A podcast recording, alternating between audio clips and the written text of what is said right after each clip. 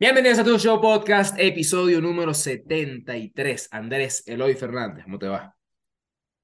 Bien, estoy bastante bien, un poquito engripado, pero bastante bien. Eh, ayer jugamos, engripado. ayer jugamos béisbol, eh, no nos fue Sí. muy bien que se diga, No, pero no el equipo, pero el equipo clasificó a la semifinal del torneo. Estamos Eso bastante contentos. Ángel preguntaba, Ángel preguntaba que qué había hecho la tormenta. La tormenta se ponchó La nuevamente. tormenta se ponchó. No hay video, lastimosamente, pero No, me ponché. Esa es la noticia del, del juego de ayer. Pero sí. eh, vamos a, vamos a entrar en, en tema. Antes que nada, o primero que nada, no sé cómo es la cuestión, siempre se me olvida. Alexander, ¿qué es tu tu show podcast? The Show Podcast es un podcast de dos amigos hablando de béisbol. Hacemos tres episodios a la semana que ustedes pueden ver en YouTube, en Anchor, en Spotify, en Apple Podcast, en Google Podcast. También lo pueden escuchar por todas esas eh, plataformas que acabo de mencionar. Em, dos episodios son recap. Un episodio es un episodio especial, como por ejemplo el episodio especial del domingo pasado que fue el de los Sabana Bananas, reglas locas. Por ejemplo, si un fanático agarra un fly, él Eres out, el, el, el bateador es, es out. claro. Entonces, eh, nos pueden escuchar, sigan suscribiéndose, porque eh, de aquí, de aquí vamos corrido, literalmente. Mira, honestamente, de aquí vamos corrido a, a la temporada que viene de la LVP, porque viene Serie del Caribe, Correcto, sí. Serie del Caribe, Clásico Mundial, Clásico Mundial, la temporada de Grandes Ligas, temporada de Grandes Sprint Ligas, Training, Grandes y Ligas, LVP otra vez. Nos sí estaríamos que, tomando un descanso, entre comillas, el, el año que viene, sí, la temporada imagínate, pero 24. bueno, Entonces, bueno, bueno, mira, se viene lo bueno. Por sí, cierto, antes señor. del episodio, este, vamos a ver si esto ayuda. 93.9% de la gente que nos ha visto Mm. en los últimos eh, 28 días no se ha suscrito. Suscríbanse. De verdad, hemos, hemos ganado bastantes suscriptores, por lo menos aquí en YouTube, y eh, la gente parece disfrutarse bastante del contenido. Hubo un par de personas que estaban viendo capítulos viejos y nos, lo- nos los estaban comentando. Por Bueno, ejemplo, alguien se vio, alguien se vio el, el, el primer episodio especial de que Silvio Iguales estaba muerto. Me, me gusta que se lo haya, se lo haya disfrutado Porque porque se escucha como que, la chavo, verga. tremendo, tremendo capítulo, pero discúlpanos que audio se Pero disculpa, horrible. disculpa. Si tú Sí, estás sí, sí, viendo, si total, tú estás total. viendo un episodio de tu show podcast, ¿cuándo fue que compramos los micrófonos? No sé, del, del 50 para abajo, del 40 para abajo, no Eh, sé. eh, eh, fu- fue como, fue como cuando suspendieron a Tatis. Ok, Las- ya, ya te voy a conseguir el episodio. Cuando suspendieron a bueno, de, de, de, de bueno. para allá, Si los- tú, si tú no llegas a escuchar de pana, si tú no llegas a escuchar de pana, episodio 20 para abajo, 30 para abajo, y te gusta el contenido, tú eres de pana, de pana, de pana de los nuestros, porque eso se escuchaba horrible, terrible, patético, chimbo, eh, todas las palabras negativas que tú le puedes poner a eso, porque de verdad, eh, hasta nosotros lo sabíamos y, y decíamos como que, bueno, hay que subirlo porque, si no, imagínate. Pero, pero nada, qué bueno que se estén disfrutando de eso y bueno, eh, episodio episodios 25. especiales. Episodio 25, mira tú, 25 episodios escuchándonos desde el inframundo, te digo yo. Pero bueno, todo, todo cambia, todo muda, todo mejora. Todo mejora. Todo mejora. Este equipo va a mejorar con Jacob DeGrom. Los eh, Rangers de Texas firmaron a Jacob DeGrom por 5 años y Sí. 185 millones de dólares. Me Andrés parece mucho tiempo, me parece mucho tiempo para un lanzador que se lesiona mucho. No he visto el contrato y si el contrato tiene cláusulas así como que si pasas tanto tiempo lesionado, te rebajamos un pelo en la paga y tal, pero bueno. Eh, DeGrom, uno de los mejores lanzadores de, de nuestra época, bueno, de, esta, de estos últimos años. Eh, Fernando dice que él fácilmente pudiese ser el Salón de la Fama. Salón de los Fama. Realmente, realmente sí, si no fuese tan, tan, tan propenso a lesionarse, estoy segurísimo que sí, tuviese el Sí, nivel de, de un Justin Verlander, pero, pero bueno, vamos a ver, ya eh, DeGrom tiene, creo que son 34 años. Sí, no, Yo no, no le no, hubiese dado no, 5 no es años, yo no le ningún hubiese dado niño. 5 años, yo le hubiese dado años.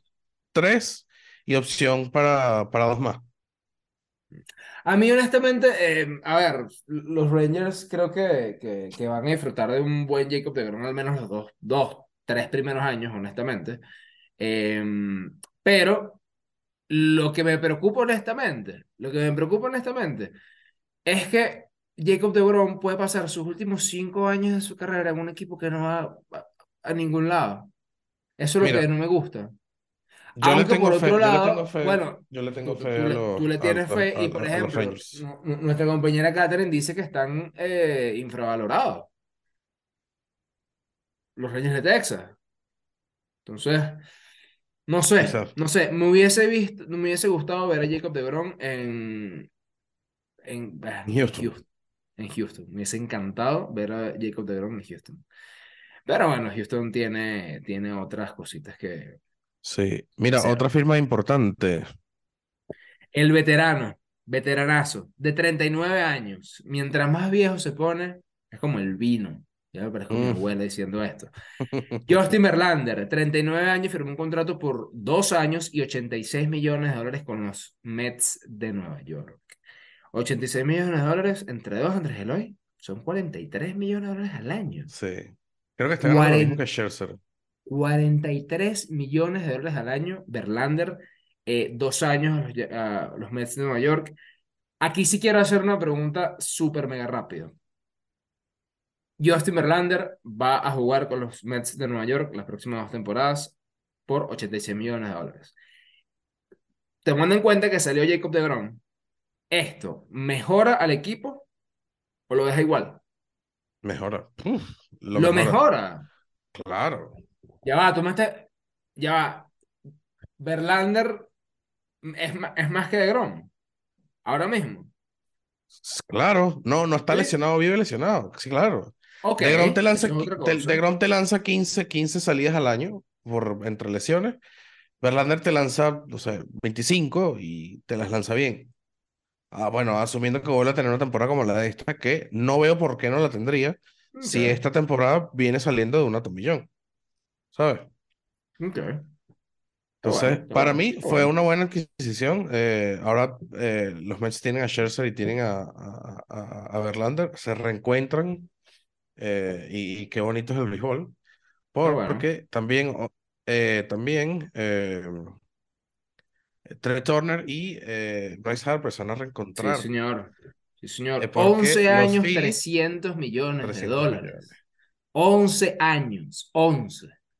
Me 11. parece, eh, ese número me, 11. me, me, me choca, por no sé qué No, edad es- tiene Trey Turner, creo, que- creo que tiene, no estoy muy claro cuánto, Ya va. pero yo siempre, yo siempre te lo he dicho, esos contratos tan largos no me parecen eh, muy buenos, porque, a ver, ya al, al octavo año, Trea mucha Turner tiene el pelotero, 29 años. Va a jugar o hasta sea, lo los está, 40 años. los 40, verga, ok, ya, ya, mira, ya un pelotero, ya un pelotero a los 37 comienza a bajarle Yeah. bastante la producción.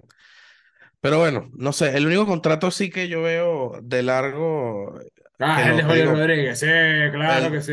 no, no, y el no, no, de, no. y el de, y el de Wander Franco, porque son chamos que tienen Ok, 20 años. ok, ok.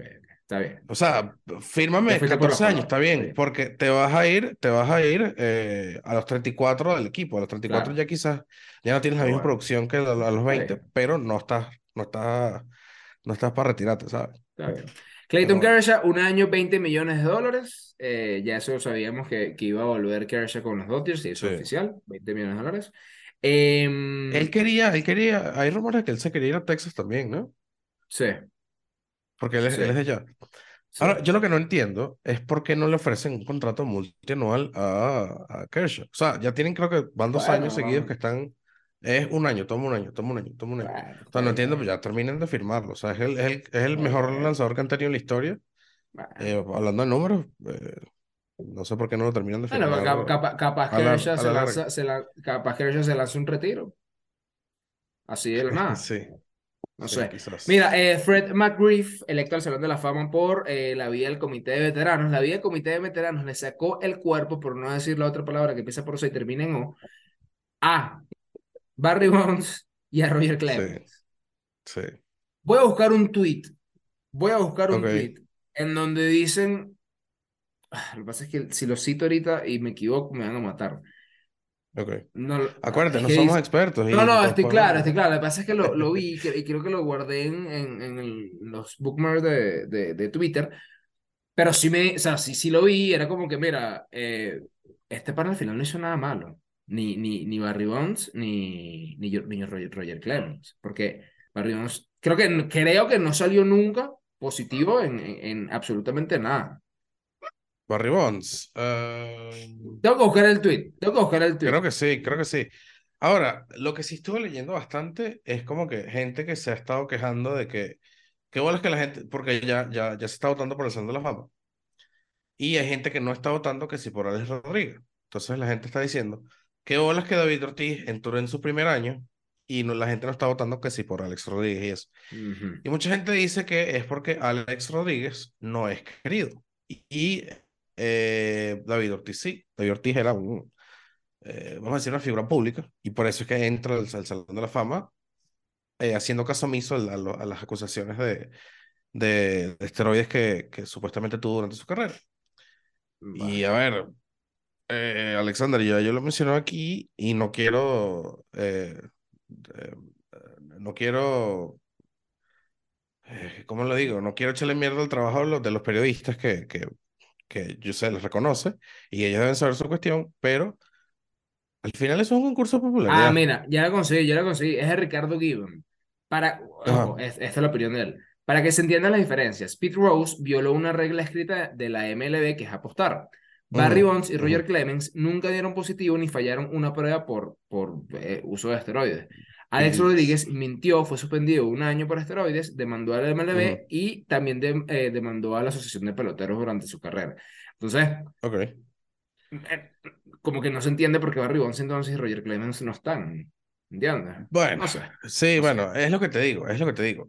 Sí es, a ver, Barry Bonds, y ya lo hablamos en, en el tema, de, en el episodio especial de los jugadores más odiados, Barry Bonds no era un jugador muy carismático y era medio echón. Alex Rodríguez sí era una persona, bueno, fue una persona ahorita como que se está redimiendo, eh, bastante engreída, no sé, mojonía, con todo el derecho, o sea, con todo el derecho, el tremendo pelotero, uno de los mejores. Y eso yo creo que le ha jugado bastante en contra y le va a jugar en contra bastante, porque, eh, de nuevo, al final eso es un concurso de popularidad. Eh, hay gente que puede ser tremendo pelotera, pero si fuiste una mala persona, la gente te va a hacer, te, te va a omitir, lastimosamente. Mira, vamos a darle aquí porque me estoy quedando sin pila en los audífonos y si me quedo sin pila en los audífonos, eh, evidentemente no podemos ir con el episodio. Mira, voy rápidamente. La LVP decidió reducir la suspensión de la carrera de 35 a 20 juegos y mantener su multa de 500 dólares. Esto, bueno, luego una apelación, luego de todo lo que pasó eh, en el pasado con Carlos Castro. Vamos con el recap. El 2 de diciembre, 2 de diciembre, em, los Bravos y Tiburones no jugaron. Los Tigres de Aragua le ganaron 13 carreras por 12, si mal no estoy, si estoy viendo acá. Caribe y Cardenales no jugaron. Y los Leones del Caracas, en un partido maratónico el día del cumpleaños de Andrés Eloy, perdieron 15 a 14 contra los Navegantes del Magallanes. Sí. Eh, partido increíble eh, de Tomidame, un juegazo de verdad entre los eternos rivales. Hay gente que dice como que, bueno, eso no es un juegazo, porque un juegazo es cuando es un duelo de picheo y tal. Ese fue un juegazo, totalmente juegazo. Juegazo por donde lo veas, porque eso es un Tomidame y eso es lo que quiere la gente, honestamente. Claro. Em, uno que dio un hit.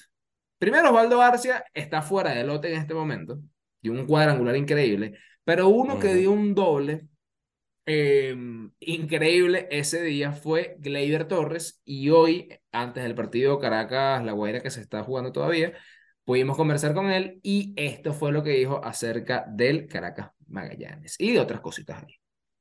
Muchachos, estamos aquí con Gleyber Torres, jugador de los Yankees de Nueva York y jugador de los Leones del Caracas. Gleyber, bienvenido a tu show podcast. ¿Te gusta la salsa, por lo que veo? Sí, claro, caraqueño. Caraqueño y le gusta la salsa. Eh, ¿Esa es la música que te escuchas antes de un partido?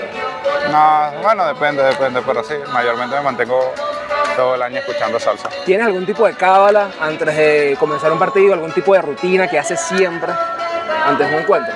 Eh, no soy muy de cábala, no soy un pelotero de cábala, creo. Tengo mi rutina normal antes del juego, bateo, quizás las medias, me pongo a la izquierda, a la derecha y la derecha a la izquierda, pero nada, nada en especial. Gleider, eh, Caracas Magallanes, tuviste un turno clave en el partido, diste ese doble, los fanáticos de Leones del Caracas estaban muy emocionados. ¿Cómo sientes esa reacción del público caraqueño y cómo es tan diferente o a qué se equivale al público de los Yankees de Nueva York? No, bueno, acuérdate que son dos culturas diferentes y de verdad que aquí siempre ha sido mucho más la emoción, como quien dice, los venezolanos con el béisbol es otra cosa y, nada, emocionado, de verdad que, que ese juego fue increíble gracias a Dios tuve la oportunidad de, producir con el equipo.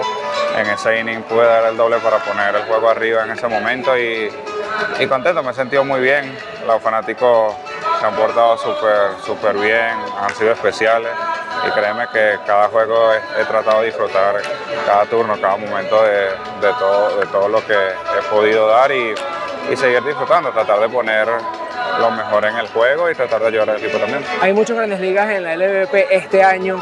¿Cómo ves la liga? Bien, la liga, el nivel ha subido muchísimo. Ah, muchos lanzadores buenos, ah, ejecutan buenos picheos, muchos bateadores buenos también.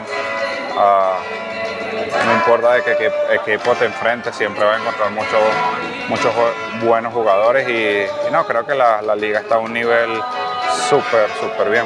Leider, muchísimos de nosotros te vimos jugando con Cumbres de Curumo.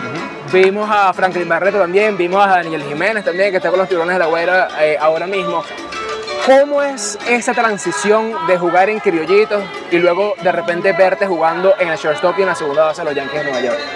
Ah, no, increíble, de verdad que eh, hay muchos, muchas metas y sueños que uno nunca se imagina que se van a cumplir. Y bueno, gracias a Dios se cumplieron.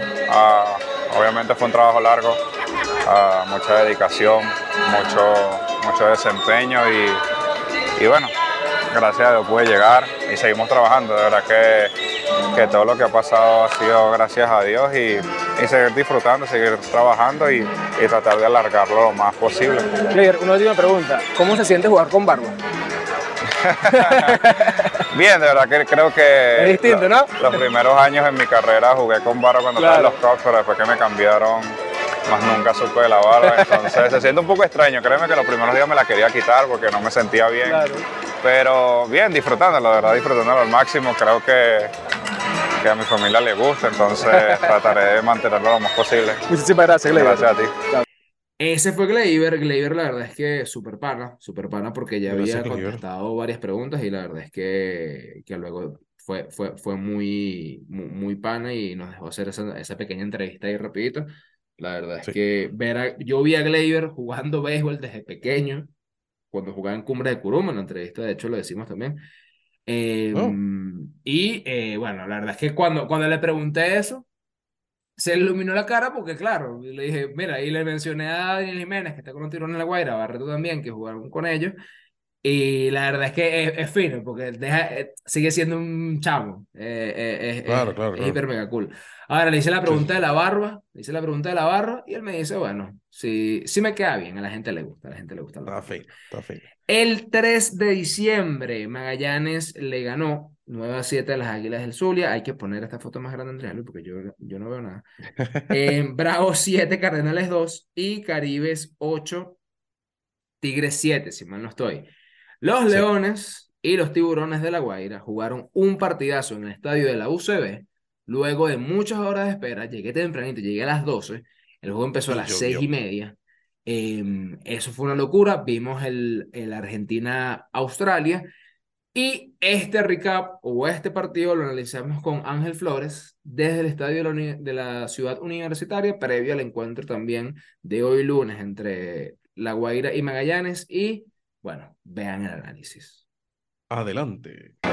Muchachos, estamos con Ángel para hablar en este recap, en este episodio recap del partido que se jugó aquí en el estadio de la ciudad universitaria el sábado Caracas-La Guaira. Em, primero, bueno, primero vimos la Argentina-Australia, ¿no? Uf, brutal. Sí, Argentina-Australia, aquí lo vimos todos en pantalla, estaba lloviendo, estaba todo el público, el estadio estaba casi full viendo Argentina. Me di cuenta que hay muchos que apoyan a Hay Argentina. demasiados argentinos aquí en Venezuela. Incluso había gente apoyando a Australia, que no sé qué sentido tiene eso, pero había gente apoyando a Australia, así que fue un partidazo, lo No, disfrutamos no, pero aquí. yo, yo creo que, lo que la gente que estaba apoyando a Australia, honestamente creo que era gente troleando, gente diciendo como que vamos. No, ¿sabes qué? Son haters de Messi. Haters Eso es lo de que pasa. Messi, haters tal cual, tal cual. Luego de, bueno, luego de tanto tiempo de espera, porque la verdad es que esperamos, bueno, yo llegué a las 12, tú llegaste un poquito después, seis horas de espera, fue bastante. Sí. Pero eh, los Leones de Caracas y los Tiburones de la Guaira dieron un show. El partido estuvo raro, porque los Leones de Caracas pareciera que, o parecía que se llevaban el partido de manera sencilla. Eh, se abrió el partido eh, rápidamente en el, el- en el juego, pero Michael García dijo, no, todavía Sí. no. Bueno, Michael ha sido consistente toda la temporada. Yo creo que es uno de los mejores bateadores ahora mismo aquí en la Liga Venezolana. Y ese día, la verdad, yo pensé que la bola no se iba. Le dio, Es que salió así. le dio La, demasiado la bien a pelota salió así, a este nivel. Y de repente pasó al centerfield e hizo así. Sí, yo pensé